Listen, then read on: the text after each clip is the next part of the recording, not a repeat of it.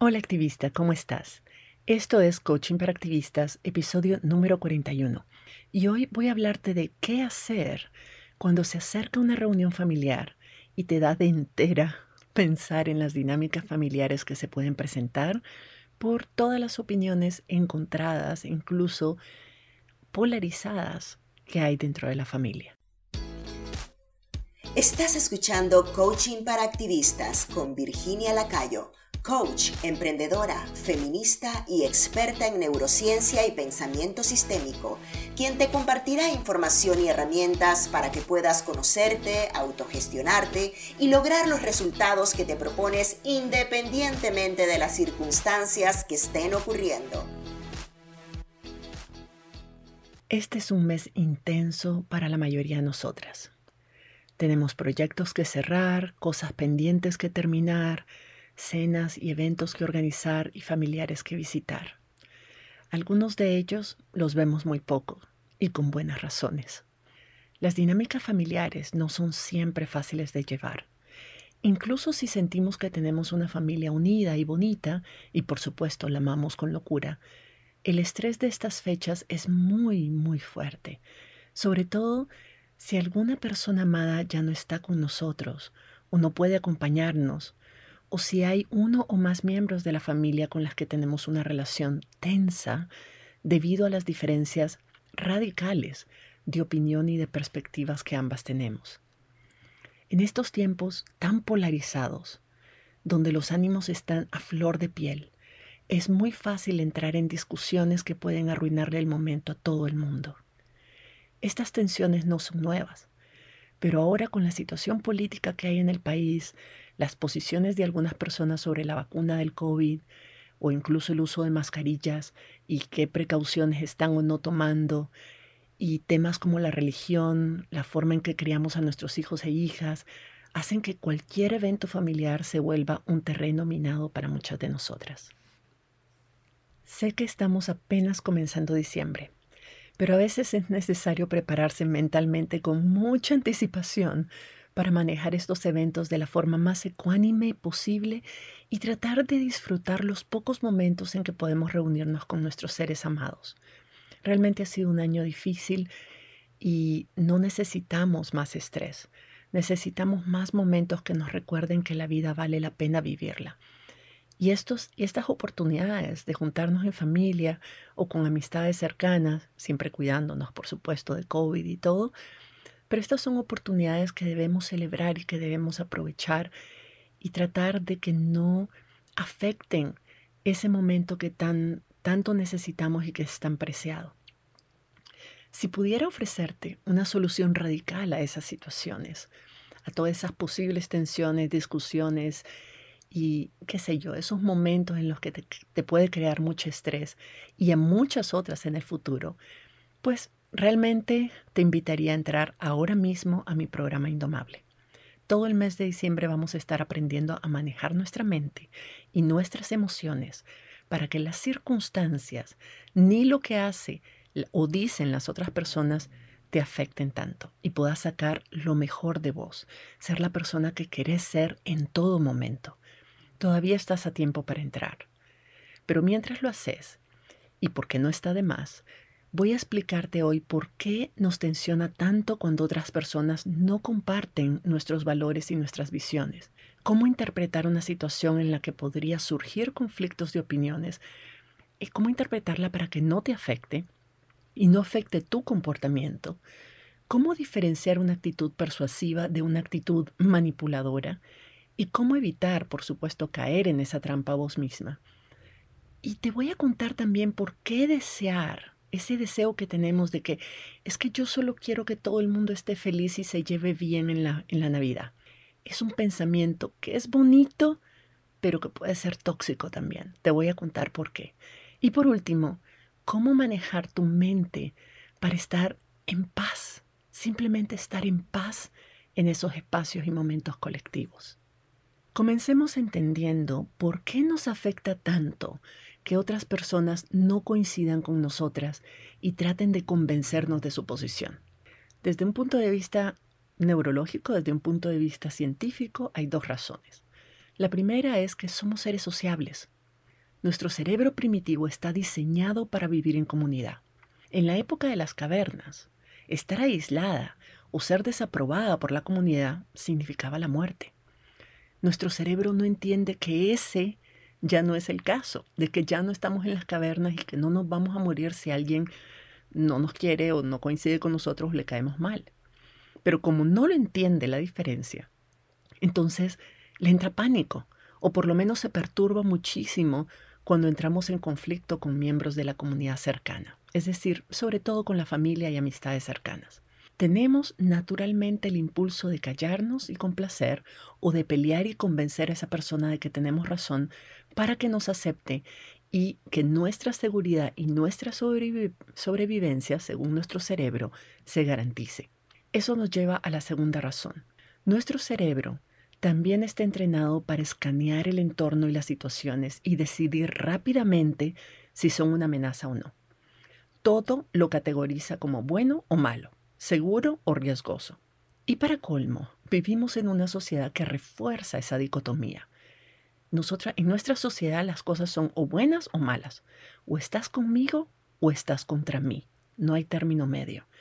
Entonces, cualquier opinión que esté en contra de la que yo tengo va a ser interpretada por mi cerebro como una amenaza. Y vamos a tratar de pelear, vamos a tratar de erradicar esa diferencia para poder sentirnos seguras. Lo vemos, lo vemos en las películas todo el tiempo. No importa qué película sea, sobre todo las de superhéroes y tal, pero en general, todas las películas, pensé en las películas que ha visto. Desde el inicio ya sabemos que van a haber personajes buenos, personajes malos y personajes ambivalentes que pueden irse a un extremo o al otro, pero no hay término medio. Toda esa visión del mundo hace que nosotras también nos califiquemos a nosotras mismas y califiquemos a otras personas a nuestro alrededor como malas o buenas. Porque esas parecen ser las únicas alternativas. Y por supuesto, nosotras siempre nos vamos a ver como personas buenas, inteligentes, generosas, amables, conciliadoras. Y con razón, porque lo somos. El problema es que si nosotras somos todo eso, si nosotras somos las buenas de la película, automáticamente y, mucho a nuestro pesar, toda persona que no esté de acuerdo con nosotras y piense lo contrario, pues va a ser la mala de la película. Nuestro cerebro la va a clasificar como una potencial amenaza a nuestra paz mental y a la armonía del grupo. Entonces, nuestro cerebro funciona así para tratar de mantenernos a salvo y seguras en un mundo caótico y que parece no tener sentido. Queremos sentir, que entendemos lo que está pasando y que por tanto estamos preparadas para enfrentar lo que está pasando. Si no lo entendemos, no sabemos qué vamos a hacer. Entonces queremos creer que entendemos todo. Queremos tener la razón, porque eso nos da seguridad y nos hace sentir bien con nosotras mismas. Buscamos aprobación de otras personas que piensan igual que nosotras para confirmar una y otra vez que tenemos razón y que nos estamos seguras y que nos vamos a sentir bien. Hacer, crear ese círculo de aprobación y de compartir opiniones nos permite sumar evidencias de que nuestra percepción del mundo es correcta. No nos basta creer que tenemos razón. Necesitamos además que otras personas nos las den. Necesitamos que confirmen que tenemos razón. Nosotras podemos darnos la razón, podemos creerlo, por supuesto, pero, pero también esa sensación, esa necesidad de que nos den la razón, es la misma necesidad que tienen las personas que piensan distinto a nosotras. Por eso cuando expresamos nuestra opinión y otras personas no están de acuerdo, sentimos que no estamos conectadas con ellas. Hay una ruptura ahí, porque no forman parte del clan, en cambio, eh, en cambio es de, de la otra forma sucede igual. Cuando otras personas están de acuerdo con nosotras, las atraemos hacia nosotras, nos conectamos con ellas, formamos una especie de microcosmo, microcomunidad con ella. Nos sentimos de que están en el mismo bando que nosotras, nos entendemos, somos las que tenemos la razón, somos las buenas de la película. Y mutuamente nos estamos reforzando esa visión. Entonces, claro, cuando alguien expresa una opinión distinta, esa persona ya no está en nuestro bando y por tanto está en el bando contrario. Y nos sentimos desconectadas de ellas, la desaprobamos, desaprobamos su opinión, descalificamos su opinión y convertimos esa diferencia en un conflicto. Algo, escúchame bien, algo que es solo una diferencia, lo convertimos en conflicto. No importa si las diferencias son sobre cosas grandes como la política o la religión o el COVID, pero Basta que tengan alguna diferencia de opinión sobre mi vida, sobre mi trabajo, el trabajo que debería tener, o la forma en que crío a mis hijos o a mis hijas, o cómo me debo vestir, o si debería hacer dieta y qué dieta seguir, o si debería o no bajar de peso, si mi pareja es la ideal para mí, o lo que sea. El punto es que creemos que hay una sola verdad y solo una de las partes puede tener la razón. Entonces, cuando enfrentamos opiniones distintas a la nuestra, nos cuesta mucho aceptar que es simplemente otra opinión, una de las miles que pueden haber. La interpretamos automáticamente como un conflicto de opiniones, donde alguien tiene la razón y alguien no la tiene. El problema de este enfoque es que si hay un conflicto, quiere decir que una persona gana y la otra pierde. Y como a nadie le gusta perder, cuando ese conflicto se resuelve, entre comillas, la relación ya se dañó y al final realmente todo el mundo sale perdiendo. Este comportamiento, como te digo, es muy natural en los seres humanos, pero vos podés bypassear, es decir, pasar por encima de esa tendencia natural de tu cerebro primitivo y darle la vuelta para que nadie sienta que ha perdido, para que ambas personas sientan de que se sientan aceptadas, respetadas, valoradas, apreciadas por su opinión, por su visión, o por lo menos vos podás experimentar ese, ese espacio, esa reunión en paz. Y aquí te voy a enseñar cómo hacerlo. Lo primero es aceptar que aunque nuestro cerebro trata de sobresimplificarlo todo para hacerlo simplemente más manejable para nosotras, el mundo no funciona así. El mundo es mucho más complejo que eso. El mundo natural, en la naturaleza, las contradicciones y las paradojas no se eliminan entre sí, coexisten de forma súper armoniosa. Y las personas somos también seres complejos, con un cerebro que nos sabotea todo, pero tenemos esa misma naturaleza compleja. Formamos nuestras opiniones y nuestros juicios usando un sinnúmero de filtros. Nuestros valores, nuestras experiencias pasadas, la información que tenemos o que no tenemos, lo que aprendimos de pequeñas, nuestros sistemas de creencia, nuestras inseguridades y otro montón de emociones que creemos que se aliviarían si nos dieran la razón. Es, es bastante complejo. Pero así es, nada es blanco-negro. La verdad es que precisamente por esa complejidad, y esto te puede sonar un poquito chocante, pero por favor quédate conmigo.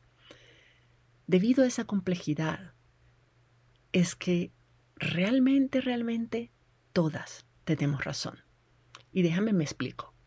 No significa que tengamos que aprobar y compartir la visión de otras personas. No significa que tenemos que ver como bueno algo que, que vemos como malo, como equivocado, como dañino, como errado. No. Pero si lo ves desde un punto de vista científico, nadie, nadie en el mundo es absolutamente objetivo. Nadie puede ver la realidad tal y como es, aunque creamos, realmente creamos que sí lo hacemos, pero no es cierto, porque somos parte de esa realidad. Estamos dentro de la botella. Es difícil leer la etiqueta desde adentro de la botella. Y estamos dentro de la botella. Somos parte de esa realidad. Y nuestra percepción de la realidad lo que creemos que la cosa es, que el mundo es, es solamente una interpretación de lo que percibimos allá afuera y que además es pasada por todos los filtros que tenemos y que hemos construido en toda nuestra vida. Entonces, aunque nosotras estemos convencidas de lo que pensamos, nuestra interpretación es solo una interpretación, no es un reflejo de la realidad. Tan objetivo y obvio y obvia es tu interpretación para vos, como es objetiva y obvia la interpretación que la otra persona tiene. Desde su punto de vista, desde lo que esa persona piensa, siente, cree, desde la información que tiene y las creencias que tiene, su visión es realista y objetiva. Desde su perspectiva, esa persona tiene tanto la razón como la tenés vos desde tu perspectiva. Eso es desde el punto de, desde el punto de vista científico. Pero claro, las personas no siempre vemos las cosas así. Pensamos que la solución es simple. A mí me pasa todo el tiempo. Mi cerebro me insiste. O sea, es una voz ahí que me insiste. No, pero escúchame, pero poneme atención. Me dice que las cosas se pueden resolver si tan solo las demás personas que no están de acuerdo conmigo escucharan con atención mis argumentos, si pusieran atención a todas las evidencias que otras personas y yo hemos recopilado sobre este tema y abrieran su mente a la verdad, entonces entenderían que toda esa confusión que tenían sobre el asunto era solo un malentendido y estarían de acuerdo con mi posición. Y asunto resuelto. ¡Tará! mi cerebro me dice que lo que pasa es que están confundidos, que esas personas están confundidas porque no tienen la información completa, que están en el bando equivocado por eso, pero que si me escuchan, se darían cuenta de que nosotras somos las buenas de la película y se pondrían de nuestro lado porque en el fondo ellos y ellas también quieren ser lo bueno de la película. Todos queremos serlo. Entonces, mi cerebro piensa que mi misión es ayudarlas así de la manera más altruista, a entrar en razón, a ver todas las evidencias que muestran mi posición, que nuestra posición es la correcta y punto. Suena bien, ¿verdad? Suena bonito. ¿Cuántas veces has pensado así? A ver, confesá. Pero, querida, lamento decirte que por muy tentadora que sea esa, esa solución, esa no es realmente una solución. Es tentadora, yo lo sé, pero por algo no ha funcionado hasta ahora. Esa estrategia, no sé si lo has notado, no funciona y más bien crea tensión. Y no es la solución, porque cuando yo creo que el problema se resuelve convenciendo a la otra persona de que yo tengo razón, su cerebro le está diciendo exactamente lo mismo a esa persona. Y como él, él cree o ella cree que yo soy la que no estoy en disposición de escuchar atentamente sus argumentos, de ver las evidencias que tiene recopiladas, de entrar en razón y ponerme de su lado. El mismo mecanismo que usa mi cerebro para convencerme de que yo tengo la razón y el otro no, y que mi meta es convencerla, es el mismo mecanismo que usa su cerebro en esa persona. Es un callejón sin salida para ambas.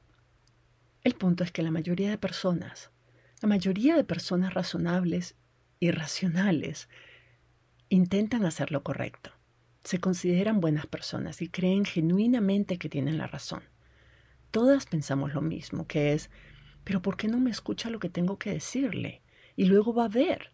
Y luego todas van a estar de mi lado y todas seremos buenas y todas viviremos felices para siempre. Es sencillo. Esa persona está pensando lo mismo. Ahora, no digo de que las personas no podamos cambiar de opinión. Yo cambio de opinión todo el tiempo. Nuestra opinión está formada por un conjunto de factores que se mezclan cuando percibimos algo del exterior. Te decía, nuestras creencias actuales, la información que tenemos o no tenemos, las opiniones pasadas, experiencias vividas, la opinión de otras personas influyentes, etcétera, etcétera, etcétera. Eso significa que sí podemos cambiar de opinión y nuestra forma de ver y de entender las cosas cuando alguno de esos factores cambia. Por ejemplo, tu percepción del amor romántico hoy no es la misma de la que tenías cuando tenías 12 años. Lo mismo, la opinión que tenés hoy de tu padre o de tu madre o hermanes o lo que sea, también es distinta hoy de lo que era cuando eras chiquita. Cambiamos cuando recibimos alguna información que es significativa para nosotras, que nos hace clic, que nos llega, que logra pasar nuestros mecanismos de defensa o precisamente porque no estamos defensivas, percibimos una información. Información no solo son datos, ¿verdad? Puede ser la experiencia, puede ser una emoción, todo eso es información para el cerebro. Pero entonces percibimos una información que, que es significativa, que nos hace clic y que cuestiona de manera natural nuestro sistema actual de creencias. Entonces lo cambiamos por algo que nosotras consideramos una creencia mejor, una creencia más evolucionada, pero tiene que venir de nosotras, no de alguien que nos dice que así es. Pero ahí es donde volvemos a equivocarnos. Ahí es donde nos equivocamos, porque cuando, a pesar de que eso es cierto, de que a veces basta una experiencia, una información significativa para que una persona cambie de opinión, creemos equivocadamente de que nos corresponde a nosotras hacer ese cambio en la persona, convencerla para que, para que se dé ese cambio. Y entonces confundimos la persuasión con la manipulación. Confundimos influenciar a alguien con ser pasivo-agresivo con alguien. Y esa es una distinción muy importante de hacer. Pensa en alguien que es muy influyente para vos, alguien que admirás, que respetás, a quien le consultás su opinión, a quien escuchás con atención lo que tiene que decir respecto a algo, incluso aceptás su visión a priori a menos de prueba lo contrario. ¿Qué crees que hace esa persona diferente de tus parientes o de tus vecinos, por ejemplo, que tratan de convencerte de que su opinión es correcta y la tuya no. ¿Qué hace a una persona influyente, influyente, persuasiva y no manipuladora? Vos sos una persona muy inteligente y con criterio propio. Lo que la persona que admirás hace es compartirte su visión de las cosas. Y puede que su visión no coincida con la tuya, pero la escuchás la escuchas realmente y consideras seriamente tu opinión y su perspectiva a la luz de esa nueva información que estás recibiendo. En cambio, hay otras personas que incluso aunque tengan la mismita opinión, la misma información, la misma visión que la persona que admiras, te provocan resistencia. Te dan ganas de levantar la mano y decirle, no quiero escuchar eso, no quiero escuchar más. Y no sabes de lo que estás hablando, por cierto. Si ves la diferencia, puedes pensar, estoy segura de que estás pensando en nombres ahorita. Es más, sucede muchas veces de que en el fondo estamos de acuerdo con la persona con la que estamos teniendo conflicto, pero tu mente está cerrada a escuchar, porque siente esa conversación como manipuladora. ¿A qué crees que se debe? ¿Qué hace la diferencia? Que la misma opinión expresada por una persona puede ser percibida por voz distinto que la opinión expresada por otra. Te voy a decir lo que yo creo que hace la diferencia. De las cuando yo pienso en las personas que yo considero como influyentes o persuasivas, a las que escucho de verdad, muchas veces son personas con las que a lo mejor yo ya coincidí antes en, en la misma opinión. Y de entrada tengo un buen concepto de ella. Es una de las nuestras, digo yo. Entonces, si en algún momento o sobre algún tema no coincidimos, le doy el beneficio de la duda y la escucho porque creo que siempre tiene, tiene algo interesante que aportar.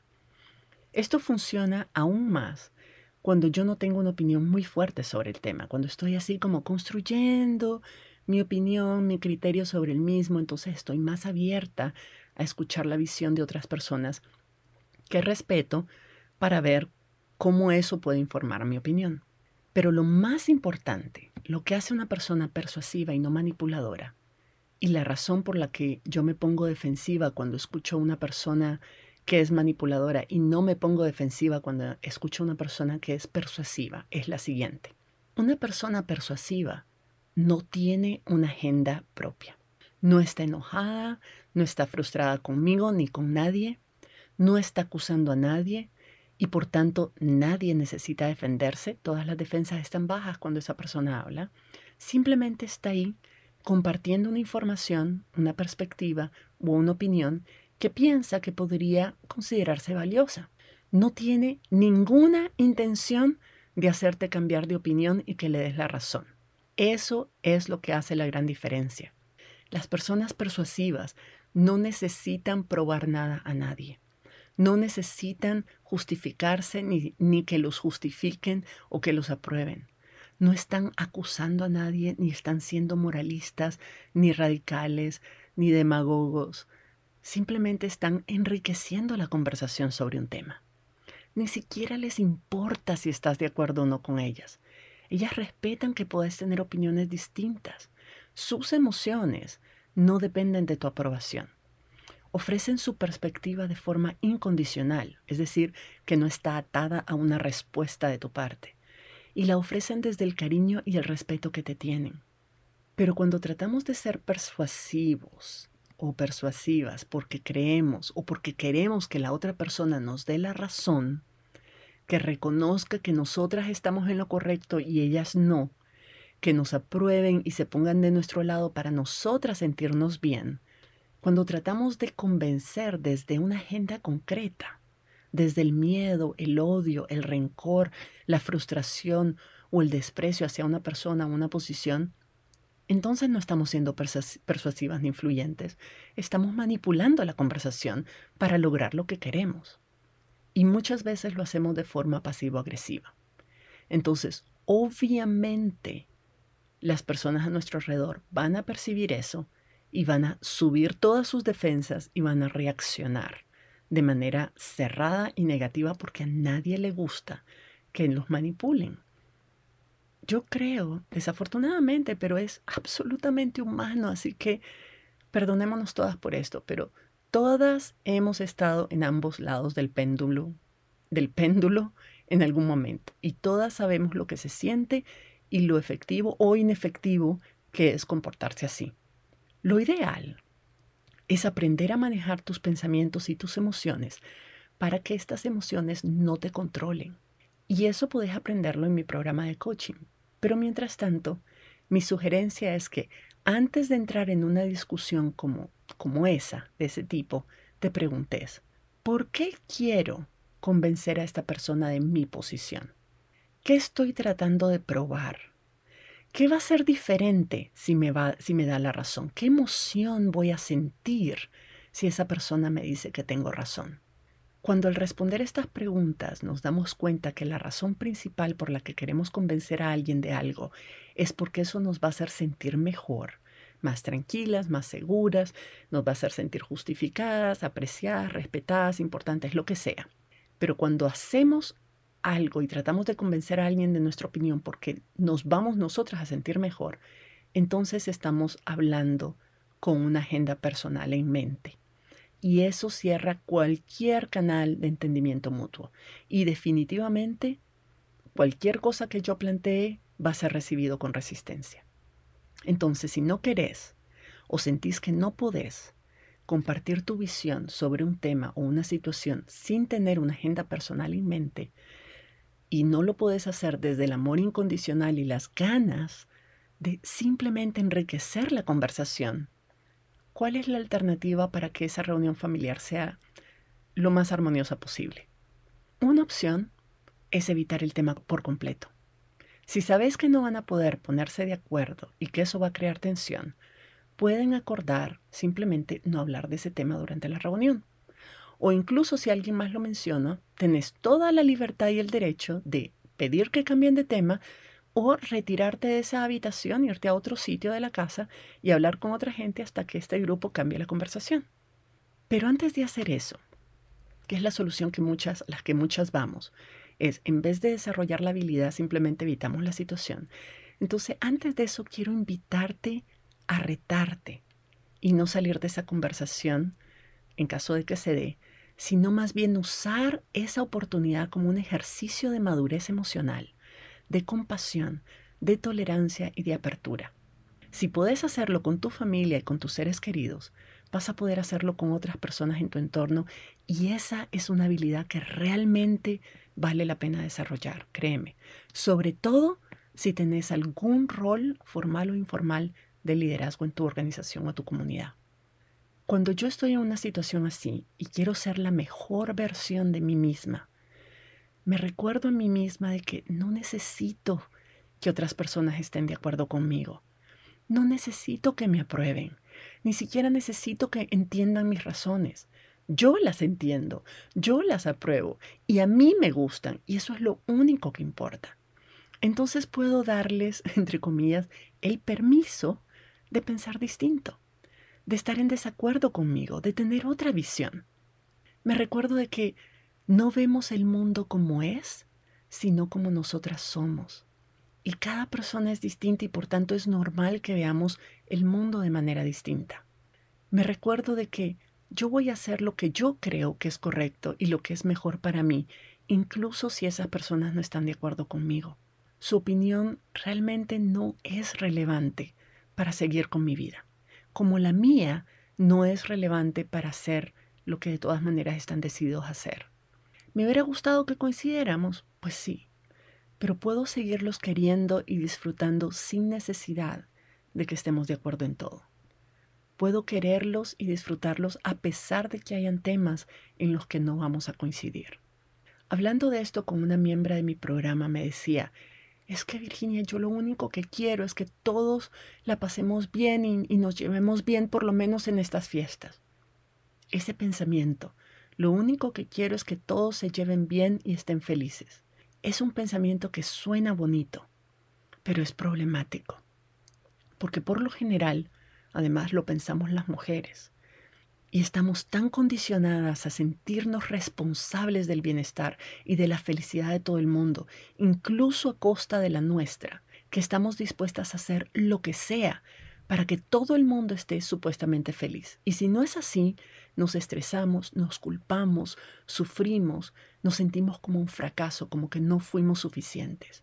Esa idea de querer que todo el mundo esté feliz es tóxica, no es sana no solo no depende de, de absolutamente del todo de nosotras, porque no podemos controlar lo que otras personas sienten o piensan o dicen, no podemos controlar a las otras personas, pero pensarlo y quererlo y aspirar a, a, realmente controlar el entorno para que todo el mundo esté bien, implica además negar las individualidades y el derecho que cada persona tiene de sentirse como le ronque, como quiera.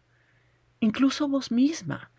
Si vos sos la anfitriona, no es justo que reprimas ese duelo que estás sintiendo por una persona que ya no está con vos o tu tristeza por lo que está pasando en el país solo porque tenés que poner la cara alegre para que todo el mundo esté bien. Y encima esperar de que todas las personas, todas las demás personas en la, en la reunión disimulen también. ¿Cuál es el chiste?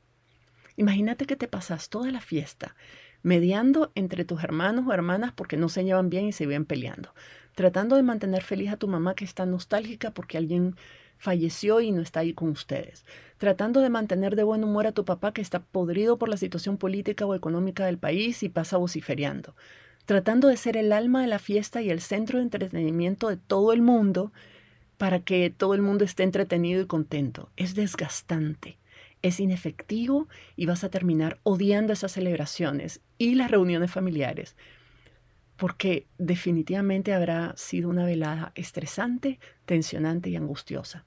Y luego te vas a resentir con toda tu familia por no poder haber disfrutado de la fiesta como vos querías, por, porque ellas no pusieron de su parte y vas a ser de, de sus rollos, de sus, de sus asuntos, de algo que es su problema, lo vas a hacer un conflicto personal para vos.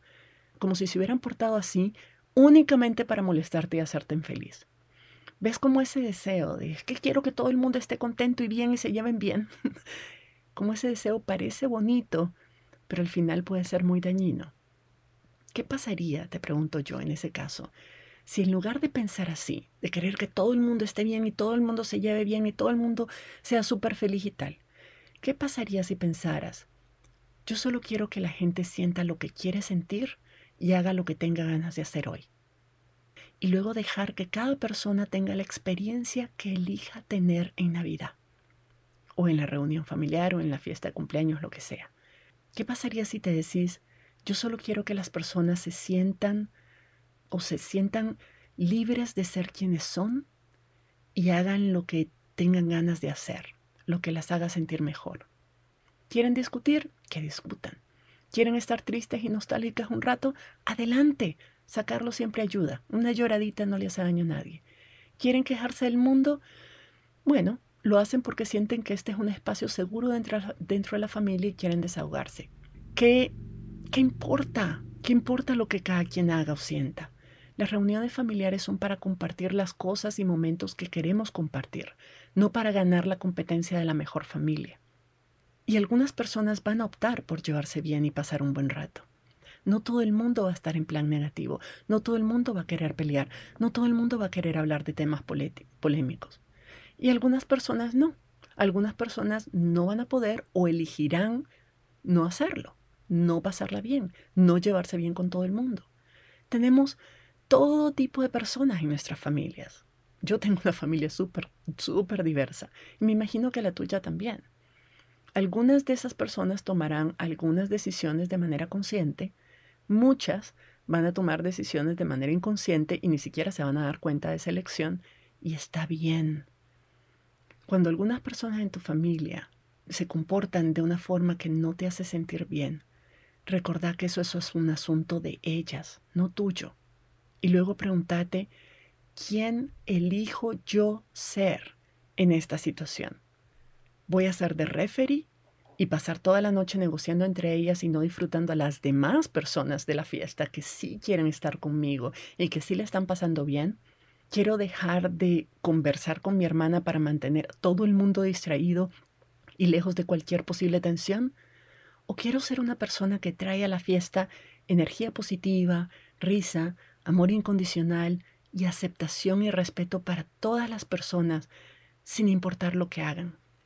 Yo me he dado cuenta por experiencia propia que la sensación de paz, esa paz que queremos sentir, no viene de un ambiente donde nadie habla de nada que no sea del clima, solo para no entrar en conflicto.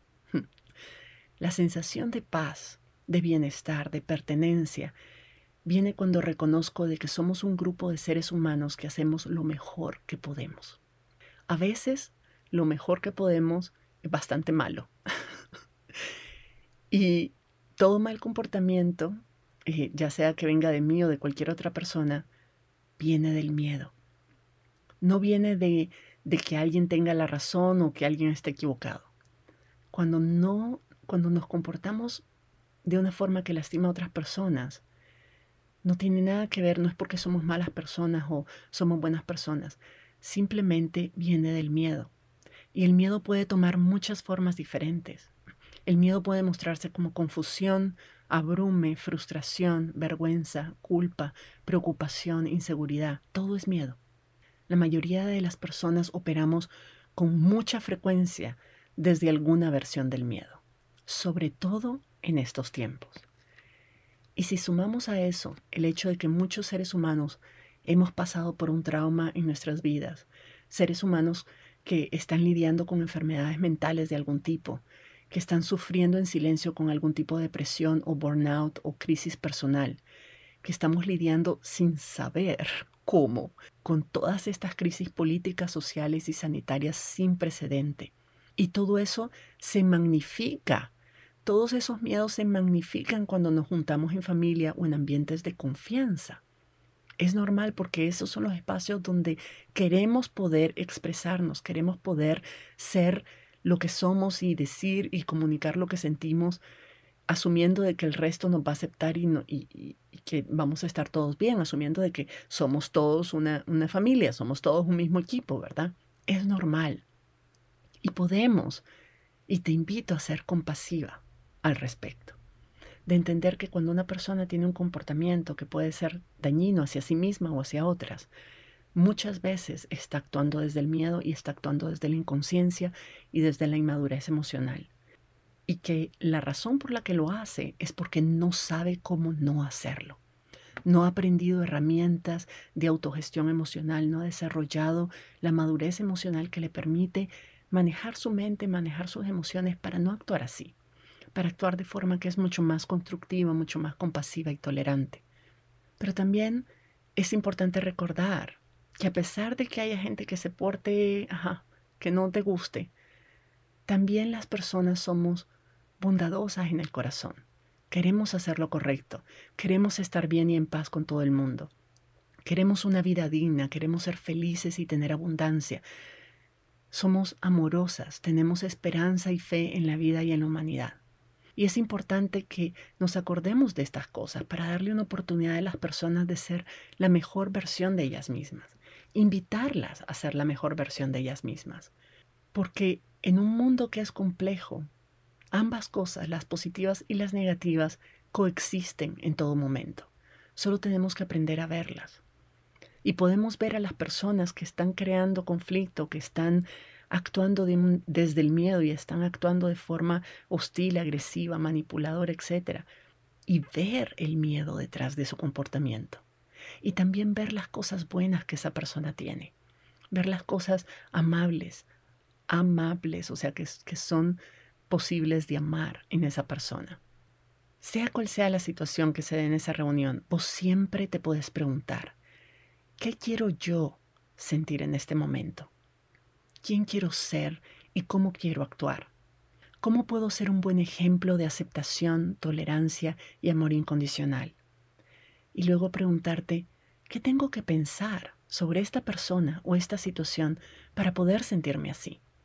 Esta capacidad de manejar tus pensamientos para crear las emociones que quieres sentir son técnicas que enseño a fondo a las miembros de mi programa de coaching mensual Indomable. Vamos a estar todo el mes de diciembre aprendiendo a manejar nuestros pensamientos y nuestras emociones para que no nos controlen y podamos ser nuestra mejor versión todo el tiempo. No hay mejor mes que diciembre para aprender y practicar estas herramientas. Si te apuntas, solo tienes que ir a mi sitio web virginialacayo.com, pleca membresía y registrarte en el programa ahí. Si no has recibido nunca coaching, esta es una linda oportunidad para darte vos ese regalo. En Indomable aprendemos a desarrollar nuestra autoestima, nuestra confianza en nosotras mismas, a mejorar la relación con nosotras mismas y con otras personas, a desarrollar resiliencia emocional, a pensar intencionalmente para lograr los resultados que queremos con menos esfuerzos, a mejorar la relación que tenemos con el dinero y con el tiempo para tener más de ambos y a sentirnos mejor, a sentirnos más empoderadas, no importa las adversidades que se nos presenten. Si todavía no tenés una coach, estaría súper honrada de ser tu coach. Gracias por tu confianza y nos escuchamos en la próxima. Si te gustó este episodio, dale like, suscríbete para no perderte el próximo y compártelo con otras activistas, por aquello del buen karma.